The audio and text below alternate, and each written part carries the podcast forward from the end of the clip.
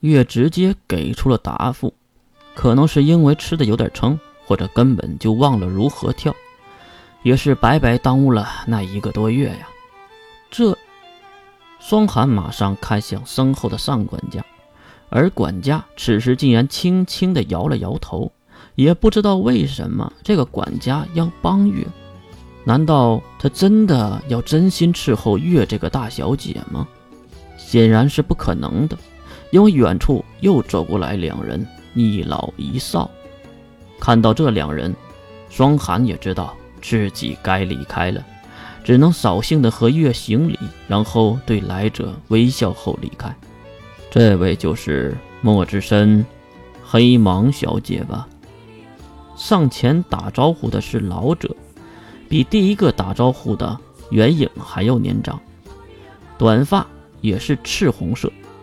脸上已经有了些许的皱纹，相貌显得更加稳重庄严的那种。至于身边的少年，应该和刚才的霜寒差不多的年纪，也就比月大几岁的样子，长相和老者很像，应该是父子。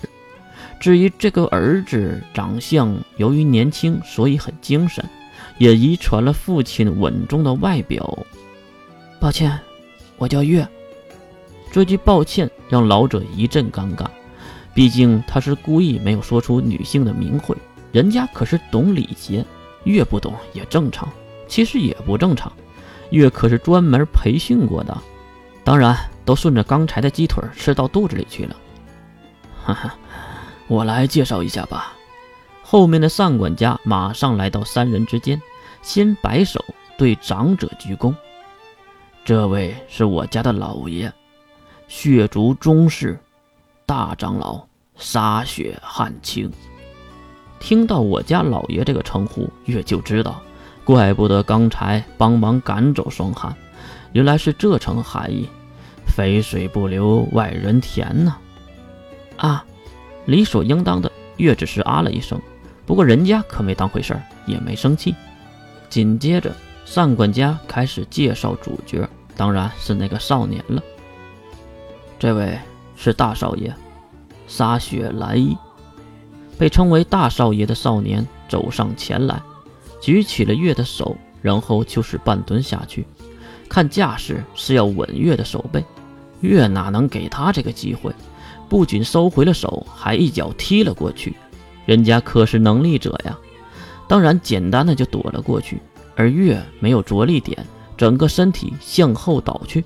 蓝衣也是迅速，马上起身，一把抱住了差点仰过去的月。两人四目相对，月蓝色的大眼睛在眼眶中来回乱窜，应该在想什么鬼点子。而蓝衣已经被这个 T 字级的女孩捕获了芳心，可能长这么大第一次遇到如此奇怪的女孩。你还要抱多久啊，变态！发现自己的动作很不好。马上将月放下，并陪着不是，也不知道是不是装的，家教还是挺好的。嗯嗯嗯，还挺有趣的这个丫头啊！一旁的大长老笑了起来，可能是想给自己的儿子台阶下。自己的儿子来也是再次的邀请，月小姐，可否跳一支舞呢？月咧开了嘴，用舌头舔食着塞在牙缝里的肉丝。不耐烦地回答：“抱歉，喝的有点多了，我要去厕所。”转身就要走，一旁的大长老马上给单管家一个眼神儿。这单管家当然心领神会的就跟了过去。月转身就骂：“跟着老子干嘛？你要去女厕所啊？”而管家哪能生气呀？笑嘻嘻的回答：“不是老夫一语，月小姐，您能找到洗手间吗？”呃，看向眼前巨大的城堡群，确实是一个问题。路痴的月，估计能迷路。抱歉，请领路吧。那老夫就走先了。上管家在前面领路，月跟在身后。大约几分钟后，两人来到了偏殿的厕所。月捂着小腹跑了进去，推开里面的单独房间，褪去三角裤。一屁股就坐了上去，唉，好像喝了好多的水啊。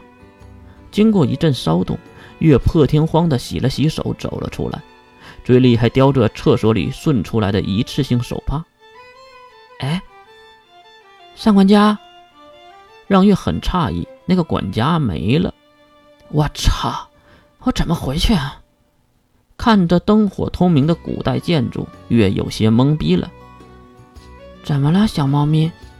年轻的声音伴随一阵阵香气，身后走出了一个人，好像也是从厕所里出来的。